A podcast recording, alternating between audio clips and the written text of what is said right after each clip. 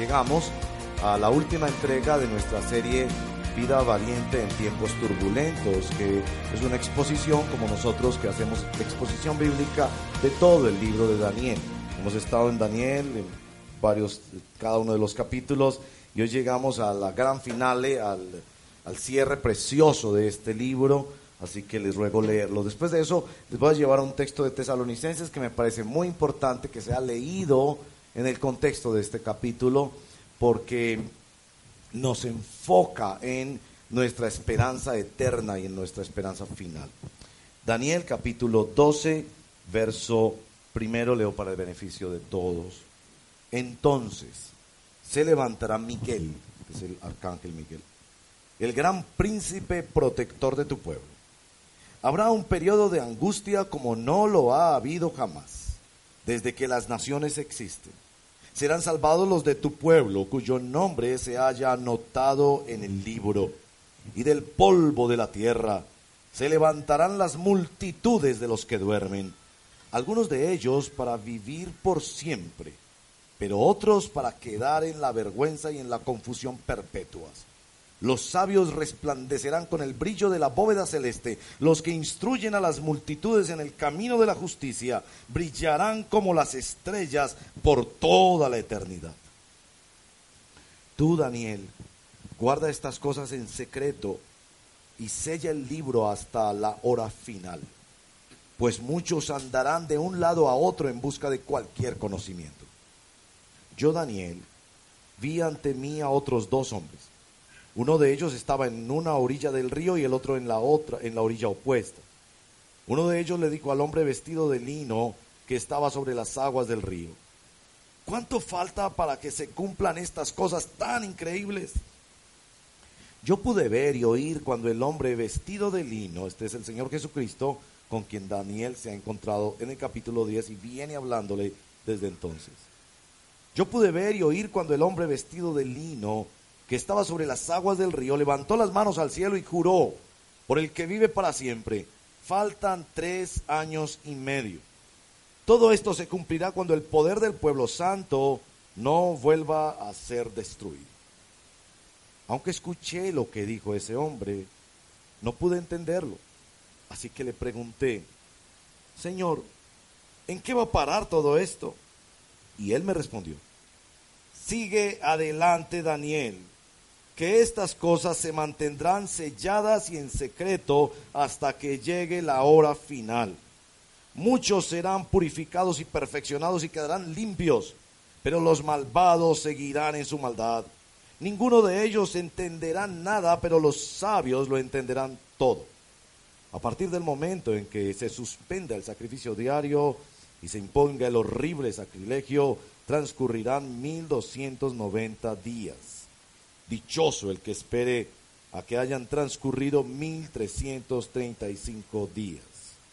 Pero tú, pero tú, persevera hasta el fin y descansa, que al final de los tiempos te levantarás para recibir tu recompensa. Esta es la palabra del Señor. Quiero pedirles que vamos también a Tesalonicenses, primera carta a los tesalonicenses 4.13, 43, 743 en las Biblias que disponemos acá. Quiero leerles esta porción sobre todo para orientar nuestra oración. El texto aquí nos está diciendo que el Señor no quiere que ignoremos sobre las cosas del fin. El Señor aquí nos está hablando de, de esperanza, pero de otra clase de esperanza. El Señor está aquí hablándonos de su segunda venida y qué cosas pasarán en su segunda venida Así que nos ayuda muchísimo a orar este texto esta mañana antes de entrar en Daniel 12. Dice así, Primera de Tesalonicenses 4:13. Hermanos, no queremos que ignoren lo que va a pasar con los que ya han muerto, para que no se entristezcan como esos otros que no tienen esperanza. ¿Acaso no creemos que Jesús murió y resucitó?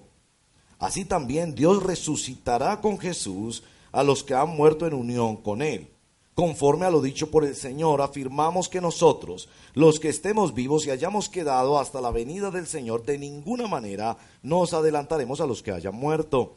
El Señor mismo descenderá del cielo con voz de mando, con voz de arcángel y con trompeta de Dios, y los muertos en Cristo resucitarán primero. Luego los que estemos vivos, los que hayamos quedado, seremos arrebatados junto con ellos en las nubes para encontrarnos con el Señor en el aire, y así estaremos con el Señor para siempre. Por lo tanto, anímense unos a otros con estas palabras. Esta es la palabra del Señor. Oremos. Señor, gracias por enfocar nuestra mente en el fin. El que no tiene claro el fin no sabe para dónde va. Ayúdanos a aferrarnos al Señor Jesucristo. No solo a su primera venida gloriosa de salvación, de milagros extraordinarios y de palabra viva y verdadera, sino también a nuestro Señor Jesucristo que vendrá por segunda vez. El anhelo y la esperanza gloriosa de los hijos de Dios. El fin de la historia. ¿Y cómo cambia nuestra vida cuando conocemos el fin de la historia? Guíanos, por favor, te lo pedimos en el nombre de Jesús. Amén. En los tiempos recientes ha habido mucho interés en, el tema de la profecía. Dos razones fundamentales que cito para eso es que después de varias décadas en que la iglesia cristiana se ha alejado de los temas escatológicos, por la múltiple y frecuente especulación que se veía, por ejemplo, en los años 70, en el famoso libro y películas de La agonía del gran planeta Tierra y en décadas también posteriores de estos libros que seguramente ustedes conocieron, algunos pues que ya caminan con Dios hace tiempo, estos que se llamaban Dejados Atrás, que tuvo películas donde la gente se desaparece y hay este asunto del rapto. Tanta especulación sobre el final de los tiempos hizo que la iglesia en general, los cristianos no habláramos mucho de temas escatológicos. Este año en particular se reaviva el tema escatológico y ustedes van a escuchar más y más de eso en diferentes contextos. Eh, la razón es que este año se cumple los 70 años de el retorno de Israel a parte de la tierra prometida como un cumplimiento, si quieren, de una profecía, pero sobre todo como el, el anticipo para muchos de los últimos días. Verán que no me, no me circunscribo mucho a esas teorías, sin embargo, he de admitir que aunque el Israel de Dios es la iglesia, todavía la nación de Israel um, conserva y les, les, es cumplida algunas de las promesas que el Señor le hizo, ya que su función principal fue en el antiguo pacto, como es mi entendimiento de las escrituras. Por eso no van a ver en esta iglesia, como en otras que ustedes han visitado, una bandera de Israel aquí adentro de la iglesia. Eso se conoce como sionismo cristiano, eso tiene cierto avivamiento en estos tiempos, me distancio un poco de eso porque, como les digo, en mi entendimiento, el Israel de Dios es la iglesia. No obstante, también ha resurgido el interés en la profecía en estos tiempos porque una de las iglesias más crecientes en el país tiene como énfasis principal, como aquella marca distintiva, como aquella oferta superior para la población, el asunto de la profecía. Me reservo el nombre de esa iglesia si deberíamos quizás ponerla entre comillas, porque yo como bautista creo firmemente en la libertad de cultos. Los bautistas, Martin Luther King y otros bautistas en la historia, han luchado por defender que cada persona tiene derecho y debe ser protegido ese derecho a creer lo que quiera y practicar lo que quiera, siempre que no esté en contra de la Constitución. Así que de ninguna manera quiero desconocer el derecho que ellos tienen a su predica. Sin embargo, el énfasis de esa iglesia es la profecía. ¿Cómo funciona? Porque yo un día me metí a una cosa de esas a ver cómo funciona. No, no tienen que hacerlo ustedes. Funciona más o menos así. Usted llega y no es que le obligan, pero en la mayoría de los casos alguien viene y le da una profecía. La profecía funciona más o menos como esta semana tendrás una gran noticia. O como algo revelatorio, como tú tienes un gran problema con una persona. A propósito, ¿quién de nosotros no tiene un gran problema con una persona? Pero digamos que las cosas son más o menos así. ¿ok?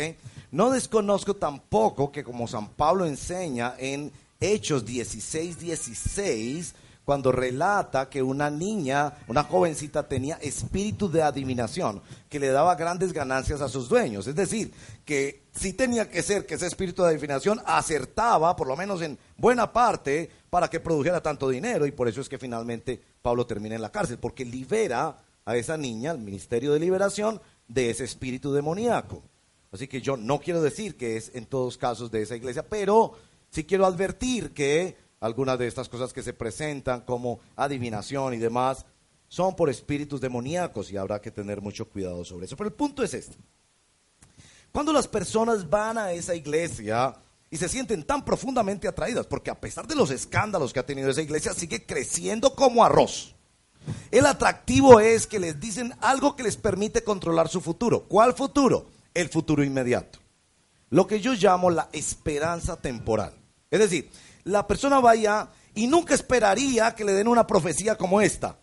Hay un juicio final. Habrá resurrección. Jesús viene por segunda vez. Hay una eternidad. No, ellos no esperan esa clase de profecías.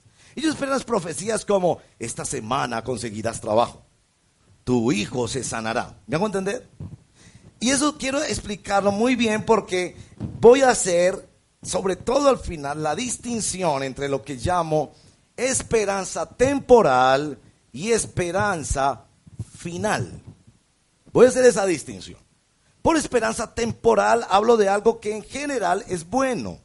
Yo tengo la esperanza de ver a mis nietos bautizarse, ser misioneros, graduarse en una universidad, servir a Cristo, casarse y que me den bisnietos. ¿Está mal eso? Eso son esperanzas temporales.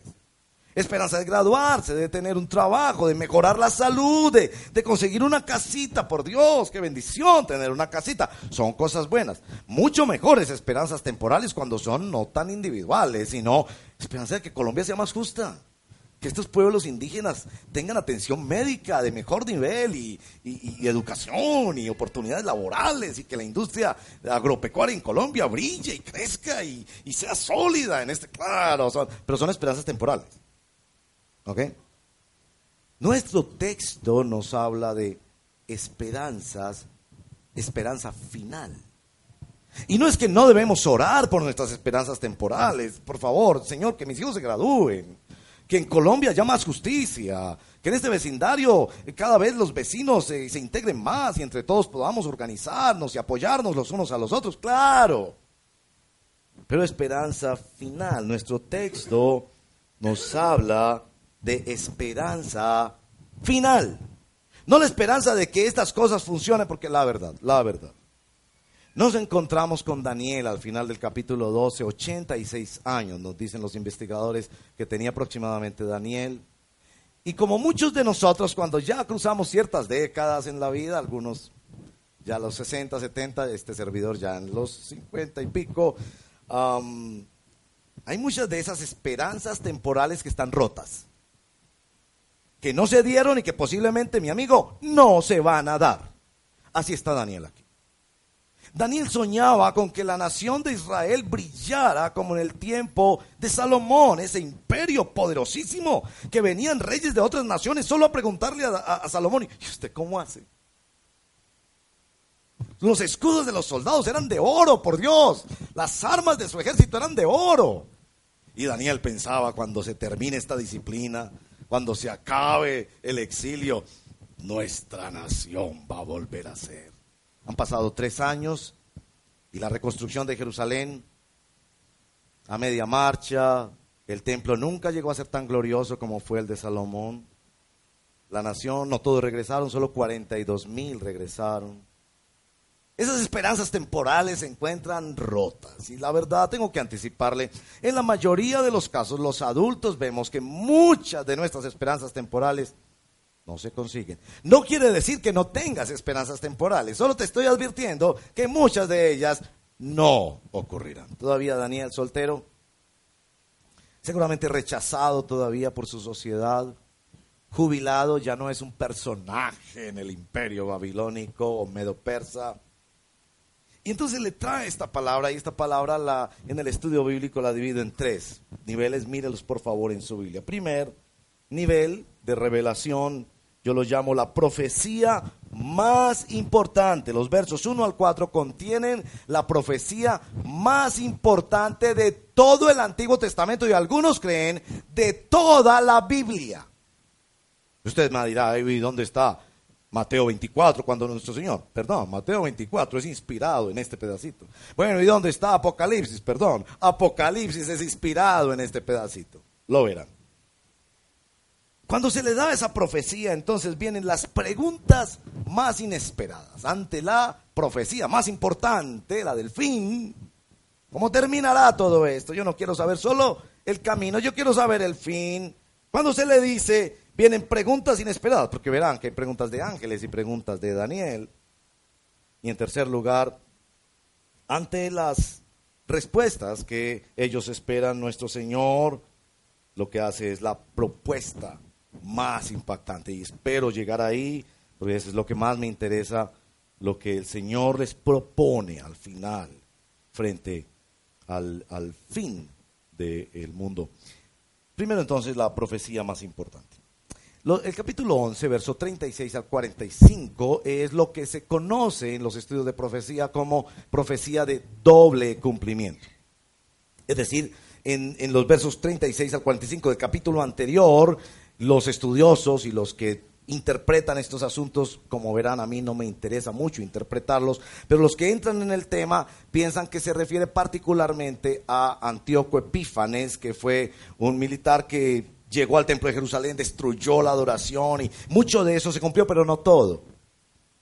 Y los estudiosos mismos dicen que evidentemente se refiere al personaje que también aparece en Apocalipsis, conocido como el anticristo. Es decir, profecía de doble cumplimiento. Y la mejor ilustración que ponen es como ver las montañas. Tú piensas que estás viendo una montaña, pero son una secuencia de montañas. Ocurre en varias profecías bíblicas que se refieren a un personaje actual de la historia, pero también a ese personaje final que se describe en el capítulo 12 de Apocalipsis, quienes quieran estudiarlo un poco más. Pero esta porción, la primera, verso 1 al 3, está cargadísimo de doctrina. Voy a describirla rápidamente. La doctrina de los ángeles. Nosotros creemos en los ángeles porque la Biblia enseña sobre los ángeles. Hay ángeles especialmente destinados a proteger el pueblo de Dios. Hebreos 1.14. Ellos son espíritus enviados para ayudar al pueblo de Dios, así como ayudaron a nuestro Señor Jesucristo en las horas más cruciales de su vida, en la tentación al principio del ministerio y en el padecimiento antes de su entrega. Así los ángeles son enviados. Este lugar en este momento está lleno de ángeles protectores del pueblo de Dios. No se nos permite entrar en comunicación directamente con ellos, ni mucho menos adorarlos. La razón es porque solo guiados por la Biblia podemos discernir cuáles de ellos son ángeles verdaderos que están en santidad y cuáles son demonios que son ángeles caídos. Más adelante nos vamos a encontrar con dos ángeles, yo creo que son dos ángeles los que aparecen en el verso 5 y 6, que dialogan y hacen preguntas al respecto. Se nos habla en este texto sobre la resurrección. Miren el verso 2. Habrá resurrección del polvo de la tierra. Esa expresión duermen se refiere a que murieron, así nos lo traduce el Nuevo Testamento. Pero resurrección no solo del pueblo de Dios para vivir por siempre, sino de aquellos que no recibieron, aceptaron a Cristo como el Mesías y su único y suficiente Salvador para confusión y vergüenza perpetua.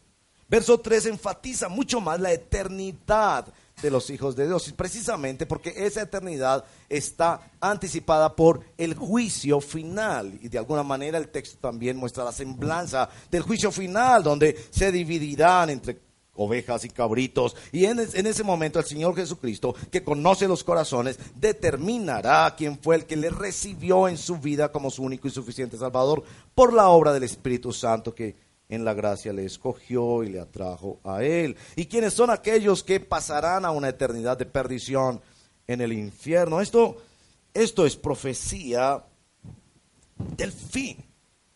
El Señor quiere que tú sepas cómo va a terminar la historia. Esto es muy importante, particularmente en estos tiempos donde la fe de muchas personas que buscan asuntos religiosos, quizás aún en esta misma congregación, para ser franco, es solo para resolver asuntos de orden temporal, esperanza temporal, no para resolver asuntos de orden eterno. De hecho, cuando se describe en ese capítulo maravilloso, que yo lo cito con frecuencia, primera de Tesalonicenses 1, y se describe al cristiano, dice que ellos renunciaron a los ídolos, para entregarse y servir a Dios y esperar la segunda venida de Cristo.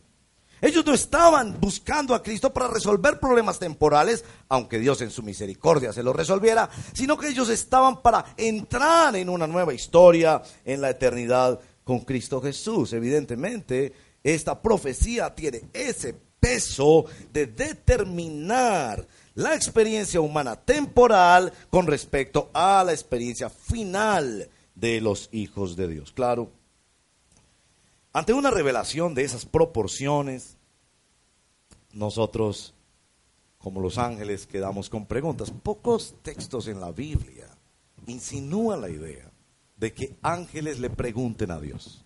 Bueno, hay un texto que ustedes conocen muy bien, Hechos 1, cuando Jesús va a ascender. Ángeles, Jesús y los discípulos preguntando, ¿cuándo? ¿Cuándo? Porque todos tenemos preguntas de cuándo, ¿usted no? ¿Cuándo va a terminar este problema matrimonial? ¿Cuándo va a terminar esta estrechez y esta escasez financiera? ¿Cuándo vamos a ver tanta corrupción en, Colombia? ¿Hasta cuándo vamos a tener que aguantar eso? Que pagamos impuestos con tanto sacrificio y unos bandidos se los roban y se van del país aún con todos esos dineros. ¿Hasta cuándo? Y el cristiano en particular, cuando conoce la esperanza final, dice, Señor, ¿hasta cuándo? ¿Por qué? Porque todos los cristianos genuinos anhelan la segunda venida del Señor. Si usted no tiene anhelos porque Cristo venga esta semana, cuestione su fe, mi hermano. Cuestione su fe. Puede ser que es una fe inmadura, que todavía piensa que nada más está aquí para sacarle favores a Dios. O puede ser que no eres cristiano de verdad no te ha amanecido. ¿Y qué tienes que hacer? ¿Irte de la iglesia? No, leer la palabra, humillarte ante Dios, buscar entendimiento, orar y ayunar. Señor, despiértame. Yo lo que quiero es usarte.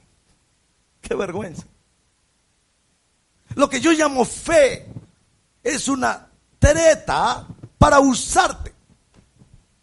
Oro, leo la Biblia, para que me hagas favores. ¿Quién es Dios ahí? ¿Quién es Dios? ¿Quién está al servicio de quién hay? El verdadero cristiano anhela la segunda venida de Cristo. Entonces la pregunta es coherente con la realidad. Los ángeles y Daniel preguntan, los ángeles le preguntan, ¿cuánto falta? ¿Cuánto falta?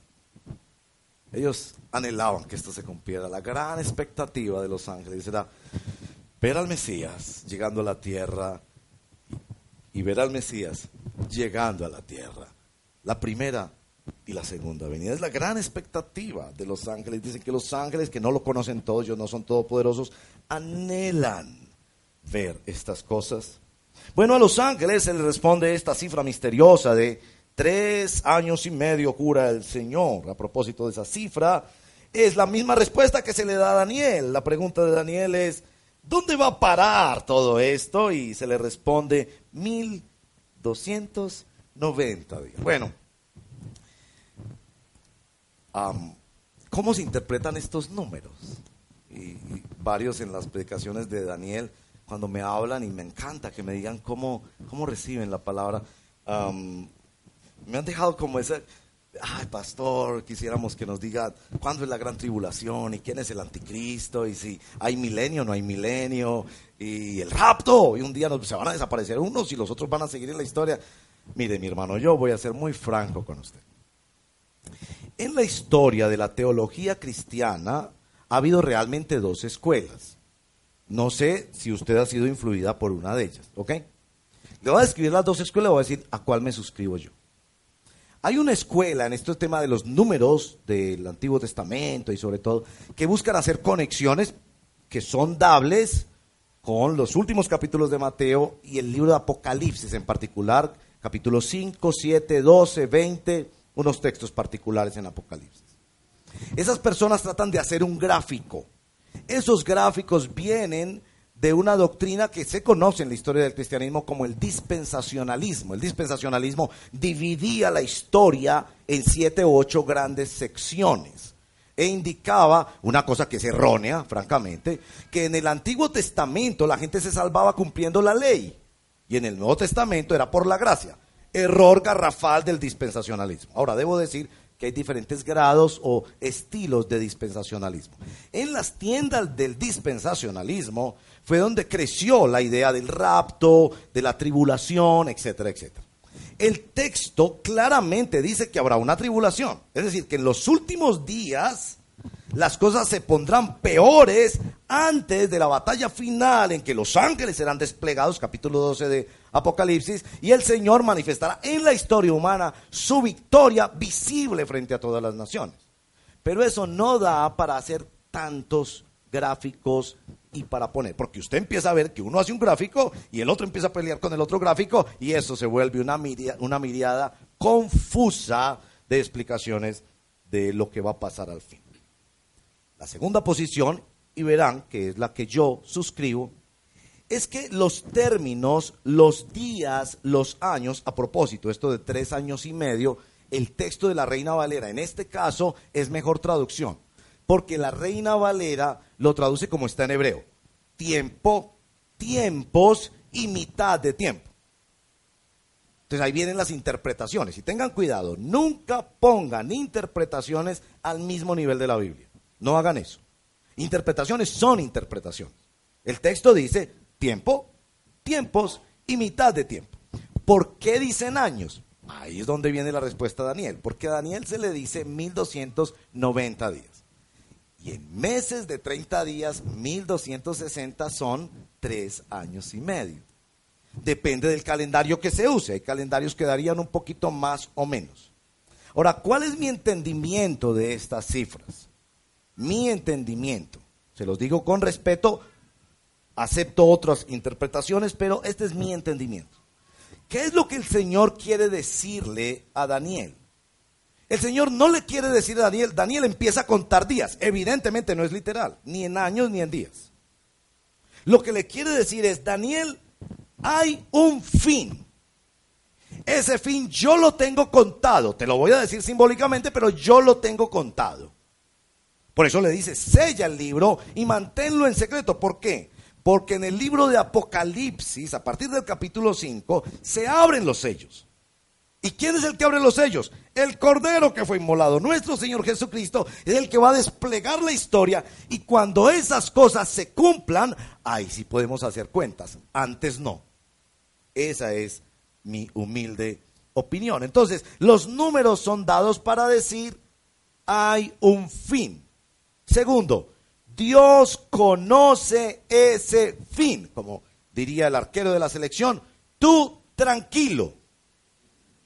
Yo sé el fin, yo lo tengo medido.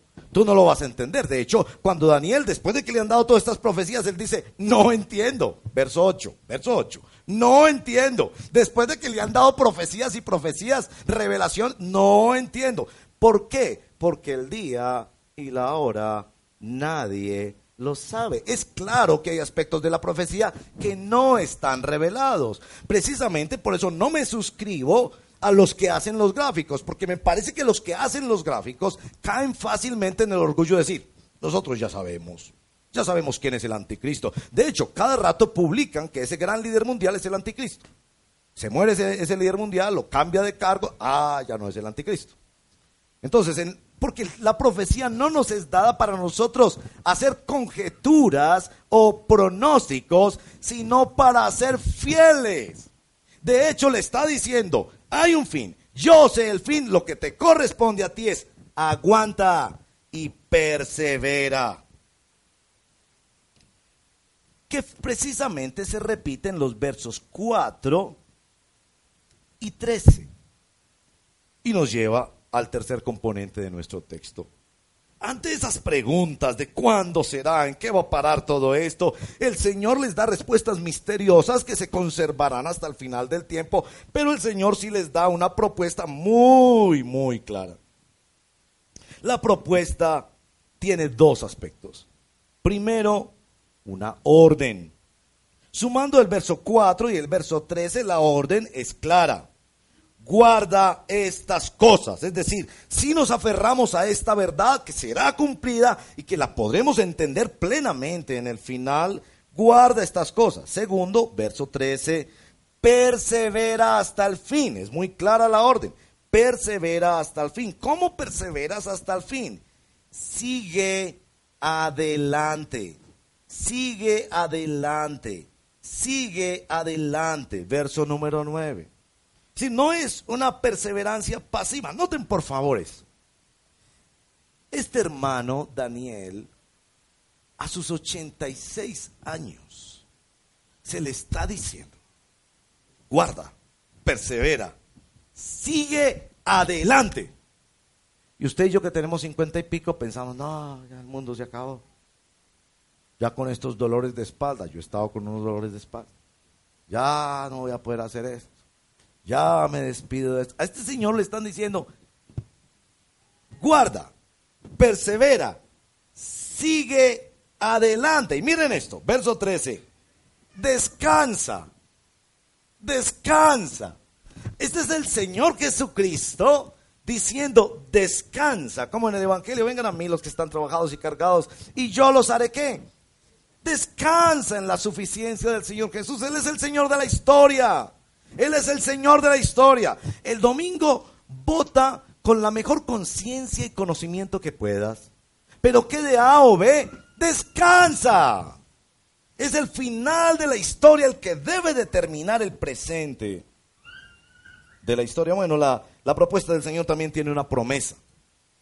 No podría ser más preciosa esta promesa, hermanos y hermanas. La palabra te levantará se refiere particularmente al verso número 2, que es una descripción de la resurrección resucitarás. ¿Has pensado en eso? ¿Meditas en tu resurrección? ¿Anhelas eso? Que un día nos despertaremos, ya no nos enfermaremos, ya no viviremos tentación, ya no tendremos rencor en nuestro corazón, ya no habrá injusticia, ni dolor, ni llanto te levantarás. El Señor Jesucristo le está prometiendo a él, te levantarás. Y miren lo otro, recibirás la recompensa. Hermanos y hermanas, ni un vaso de agua se quedará sin recompensa. Poco escuchamos hablar sobre las recompensas. ¿Y saben por qué? Me refiero a las recompensas en la hora final, las recompensas de la esperanza final. ¿Saben por qué? Porque cuando estemos allá vamos a tener muchas sorpresas. Y los televangelistas que ya les habían dado suficientes aplausos y se habían montado en suficientes carros y habían pedido suficientes aviones, su recompensa ya la tuvieron. Nosotros vamos a ser profundamente impresionados con las recompensas para los ancianos como Daniel, fieles en la oración los misioneros que trabajaron años sin ver mayores resultados aparentemente. Los hermanos y hermanas que padecieron y soportaron afrentas por el amor a Cristo. Los que fueron fieles hasta la muerte, los mártires. No sorprenderá la recompensa. Y el texto está diciendo, te levantarás y recibirás tu recompensa. ¿Dónde quieres tú ver más la bendición de Dios aquí? Tengo dos aplicaciones, hermanos y hermanas. dicen así. Si yo acepto estas declaraciones del Señor sobre el futuro, esperanza final, dos cosas van a cambiar en mi vida. Primero, mi vida va a cambiar con respecto a las esperanzas temporales.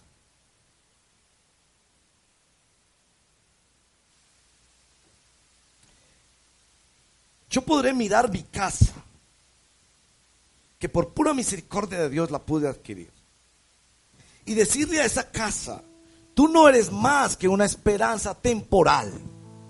No vas a ser un ídolo porque esto no es una estación de llegada para mí. Estaré solo unos días en esa casa. Tú no eres mi esperanza final porque yo tengo otra esperanza final muchísimo más grande que esta. Y si no tengo esa casa propia y vivo arrendadito, diré a mi sueño de casa propia. No te vas a entrometer con mi fe, ni vas a ser un obstáculo el no tenerte, porque yo tengo una esperanza final. ¿Me hago entender?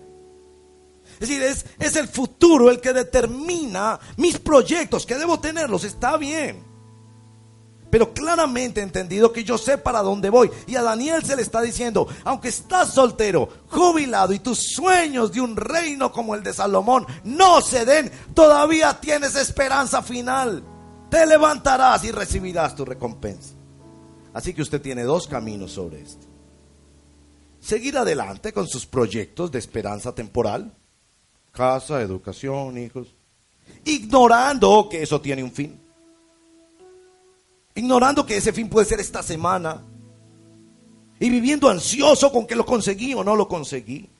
O tú puedes someter todos tus proyectos temporales y decir, yo sé para dónde voy, sea que esto resulte o no resulte, yo sé para dónde voy, sigo adelante, persevero, guardo estas cosas, soy fiel a mi Dios, descanso en Cristo es mi primera aplicación. Segunda aplicación.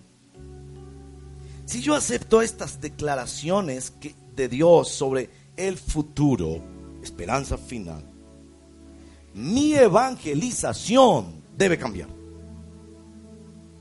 Eso que yo llamo compartir del Señor no puede ser solamente sobre la esperanza temporal. Yo no digo que a tu compañero de trabajo, o tu vecino, o amigo, familiar, no le digas, estás enfermo, ven a Cristo y oremos a Cristo. Él es generoso, Él es bondadoso. Y Él puede sanar a cristianos y no cristianos. Y, él, y él ama a los niños. Y Él quiere la paz de Colombia. Oremos a Cristo por eso.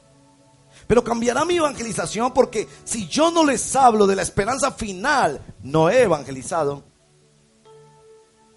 Yo tengo que hablarles de que hay un juicio final y que solo se puede escapar de ese juicio final mediante la obra poderosa de Cristo y su Evangelio.